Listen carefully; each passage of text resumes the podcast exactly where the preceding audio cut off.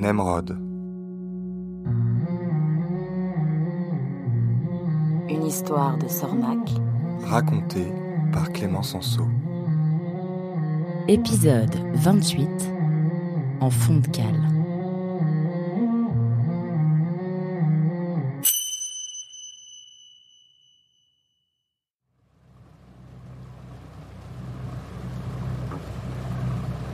Assis en fond de cale, Nemrod essayait d'imaginer la suite.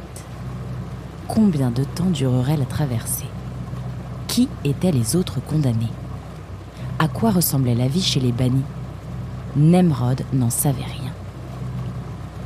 On lui avait mis un bandeau noir sur les yeux à sa sortie de cellule et il ne l'avait pas quitté depuis.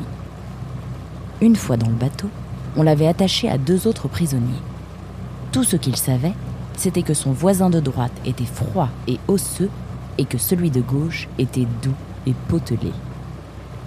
C'est sur l'épaule de ce dernier qu'il s'endormit finalement.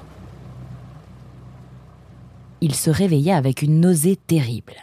Les mouvements du bateau, l'odeur des moteurs, l'atmosphère de fond de cale, malgré ses efforts pour penser à autre chose, Nemrod finit par craquer. Le jet puissant éclaboussa ses pattes et celles de ses deux camarades.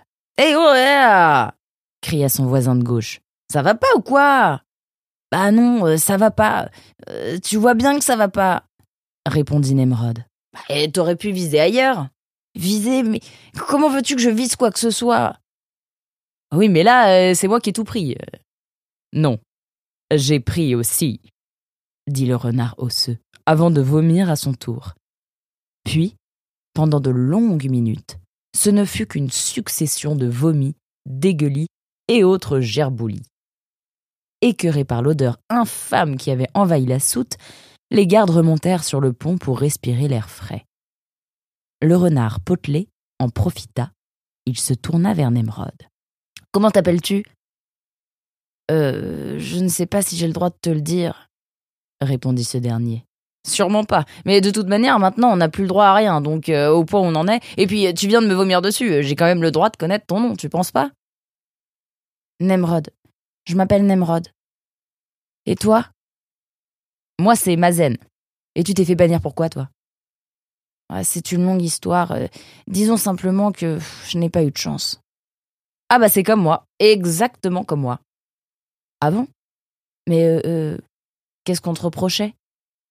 J'ai été banni pour escroquerie aggravée, dissimulation, abus de confiance et sédition financière. Bah dis donc, tu étais dans les affaires? Oui, voilà. Tout allait très bien jusqu'au moment où tout a commencé à aller très mal. C'est souvent comme ça que ça se passe, dit le renard osseux, à droite de Nemrod. Oui, il paraît, répondit le potelé. Et toi, comment tu t'appelles? demanda-t-il. Ferdinand. Et qu'est-ce qui t'amène? La police. Non, mais je veux dire, quel est le motif de ton bannissement? Sédition chromatique caractérisée. Waouh, waouh, waouh, waouh, waouh Et en quoi ça consiste? demanda Mazen. Ça consiste à peindre des renards de toutes les couleurs. De toutes les couleurs? demanda Nemrod. Oui, des jaunes, des rouges, des verts, des bleus, tout ce que tu peux imaginer. Tu es peintre? Demanda Nemrod. Oui, c'est ça, répondit Ferdinand. Je suis peintre, alors je peins. Le bateau était parti des rives de Bélem tôt ce matin. C'était un vieux vapeur à fond plat, typique du fleuve Amour. Initialement prévu pour le transport de marchandises, il avait été partiellement reconverti pour accueillir des prisonniers. Il devait être une bonne trentaine à bord. Vous savez un peu à quoi ressemble la terre des bannis? Demanda Nemrod à ses compagnons. Tout ce que je sais, c'est qu'il fait chaud et que c'est infesté de moustiques, répondit Mazen. C'est ce que m'a dit mon cousin. Il s'est fait bannir lui aussi? Non, mais il faisait des affaires avec les bannis. Des affaires avec les bannis? Mais c'est interdit ça aussi. Oui, oui, officiellement. Mais les affaires sont les affaires. Je vois le genre de la famille, dit Ferdinand sarcastique. Je ne te permets pas d'insulter ma famille, s'emporta Mazen. Qu'est-ce qui se passe ici? cria un garde. Je vous rappelle que vous êtes tous bannis. Vous n'avez plus aucun droit. Je peux faire de vous ce que je veux. Alors restez tranquille. Est-ce que je me suis bien fait comprendre? Personne n'osa répondre. Est-ce que je me suis bien fait comprendre? Oui, Oui, oui, oui. oui, répondirent en chœur les prisonniers. Bon, je remonte. Ça en peste ici. Je ne sais pas comment vous faites. Bah, on n'a pas le choix, chuchota Mazen. Le garde remonta sur le pont et les murmures reprirent dans la soute. Trois jours passèrent ainsi. Trois jours dans le noir, au pain sec et à l'eau. Le matin du quatrième jour, Nemrod fut réveillé par un choc suivi d'un lourd bruit métallique. Que se passe-t-il? On est en train d'amarrer le bateau, répondit Mazen. On est arrivé. On est arrivé chez les bannis? demanda Nemrod. Ça m'étonnerait. À mon avis, c'est juste une étape. Un garde surgit du haut de l'escalier. Allez, debout, bande de vieilles croûtes sèches, la croisière est finie. J'espère que vous en avez bien profité. On fit sortir les prisonniers sur le pont. Nemrod respira un grand coup. Comme c'était bon de se retrouver à l'air libre. Il n'était pas encore huit heures, mais il faisait déjà chaud. Beaucoup plus chaud qu'à Bélem.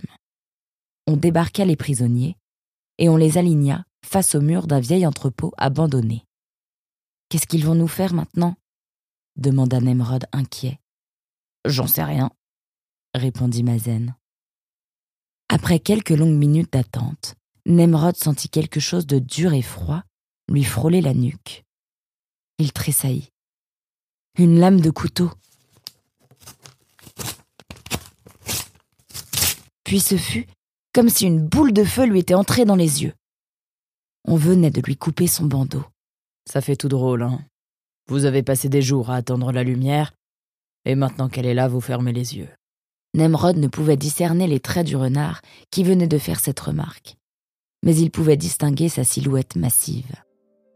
Vous passerez la journée dans l'entrepôt, le temps de réhabituer vos yeux à la lumière et de reprendre des forces. Nous partirons demain, avant le lever du jour. Allez, suivez-moi.